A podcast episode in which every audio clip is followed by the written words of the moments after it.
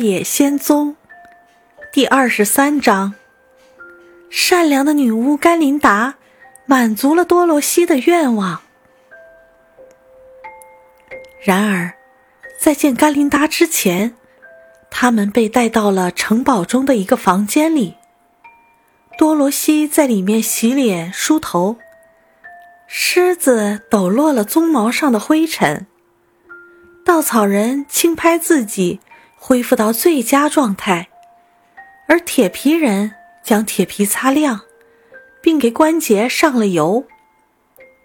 大家整装待发后，跟着女士兵进了一间大房间。女巫甘琳达坐在一个红宝石的宝座上，在他们眼中，她既漂亮又年轻。她的头发是深红色的，小发卷儿一直披落到肩头。她穿着纯白色的裙子，不过她的眼睛却是蓝色的。她友善地看着小姑娘：“我能为你做什么，我的孩子？”她问。多罗西将自己的所有故事全都告诉了女巫。龙卷风。如何把它吹到了奥芝的领地？他是如何发现自己的同伴的？还有他们所遇到的各种不平凡的冒险经历。我现在最大的愿望，他补充说道，就是回到堪萨斯，因为艾玛婶婶一定以为我发生了什么不祥的事情，那会让她很伤心。除非今年的收成。能比去年好，否则我相信亨利叔叔一定支持不了的。甘琳达俯向前去，吻了一下这个可爱的小女孩扬起的甜美面孔。保佑你，她说：“我相信我可以告诉你一条回堪萨斯的路。”接着，她补充说道：“不过，如果我告诉你的话。”你必须把金帽给我。非常愿意，多罗西叫道。事实上，它现在对我来说没有什么用。如果你拥有它，你就可以命令飞猴三次。我想，我正需要他们过来三次。甘琳达微笑着答道。于是，多罗西把金帽递给他。女巫问稻草人：“多罗西离开我们后，你打算做什么？”“我将回到翡翠城。”他答道。“奥芝让我做那里的领导者，百姓们都喜欢我。唯一让我发愁的是，我怎样才能越过那座棒槌头人的山？以这顶劲爆的魔力。”我可以命令飞猴带你去翡翠城，甘琳达说：“如果让百姓失去像你这样出色的领导者，实在太可惜了。”我真的很出色吗？稻草人问。“你很不平凡。”甘琳达回答。他转向铁皮人问道：“当多罗西离开这里后，你会怎么办？”铁皮人倚着斧头想了一会儿，说道：“温基人对我很好，他们希望坏女巫死后我能做他们的领袖。我也很喜欢温基人。如果我能回到西方国去，我最想做的事就是永远做他们的领袖。我给飞猴的第二个命令，甘琳达说，就是让他们。”安全的将你送回温基国，你的脑袋也许没有稻草人的大，但是你真的比他亮多了。当你被擦得很亮的时候，我相信你会成为温基人的英明优秀的领导。接着，女巫看着毛茸茸的大狮子问道：“当多罗西回家以后，你会怎么办？”越过棒槌头人的山，狮子回答说：“有一片古老的大森林，那里的动物都让我做他们的国王。如果我能回到那里，我将快乐的度过我的一生。我给飞猴的第三个命令，甘琳达说：“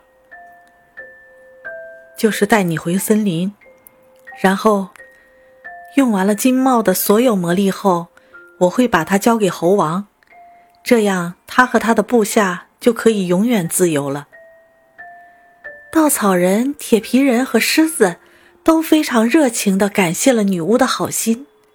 接着，多罗西叫道：“你的心灵和你的容貌一样美丽，可是你还没告诉我怎么回堪萨斯呢？”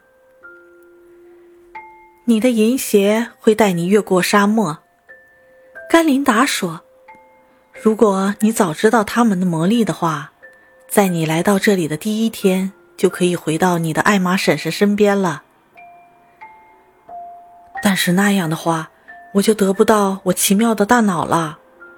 稻草人嚷道：“我也许将在农夫的稻田里度过一生，而我也得不到我可爱的心了。”铁皮人说：“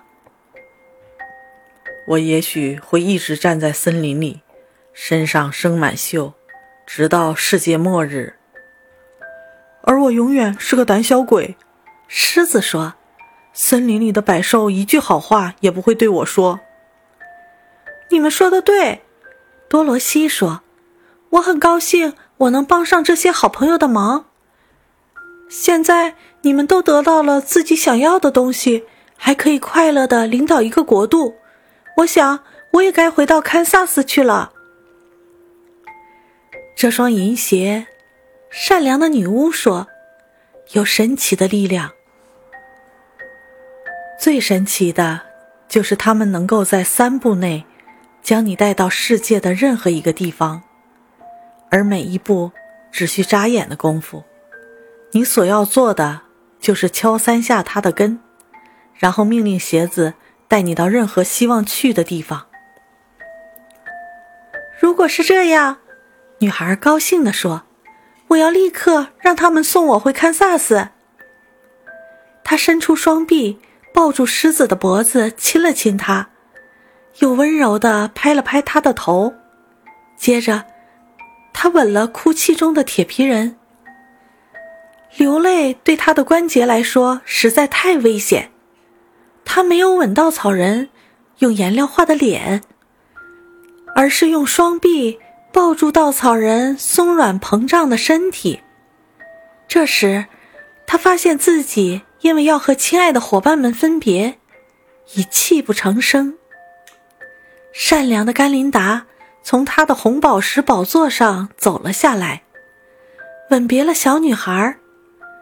多罗西感谢他为自己和朋友们做了很多善事，然后。多罗西用双臂伤心地抱起托托，说了最后一遍再见后，他敲了三下他的鞋跟，说道：“带我回家，回到艾玛婶婶身边。”他立刻在空中转了起来，转得那样迅速，他只能听到耳旁的风声。银鞋只用了三步，然后。在他还不知道身处何地时，他就忽然停了下来，在草地上翻滚了几下。最终，他站了起来，开始环顾四周。天哪！他叫道：“他正坐在宽广的堪萨斯大草原上，在他面前的，就是亨利叔叔在旋风吹走旧宅后重新修建的新农庄。”亨利叔叔正在院子里挤牛奶，托托一下子从他怀中跳下来，疯狂地叫着，向农场跑去。多罗西站在那里，发现自己只穿了袜子而没有穿鞋。原来银鞋在他飞入空中时已脱落，永远的遗失在沙漠里了。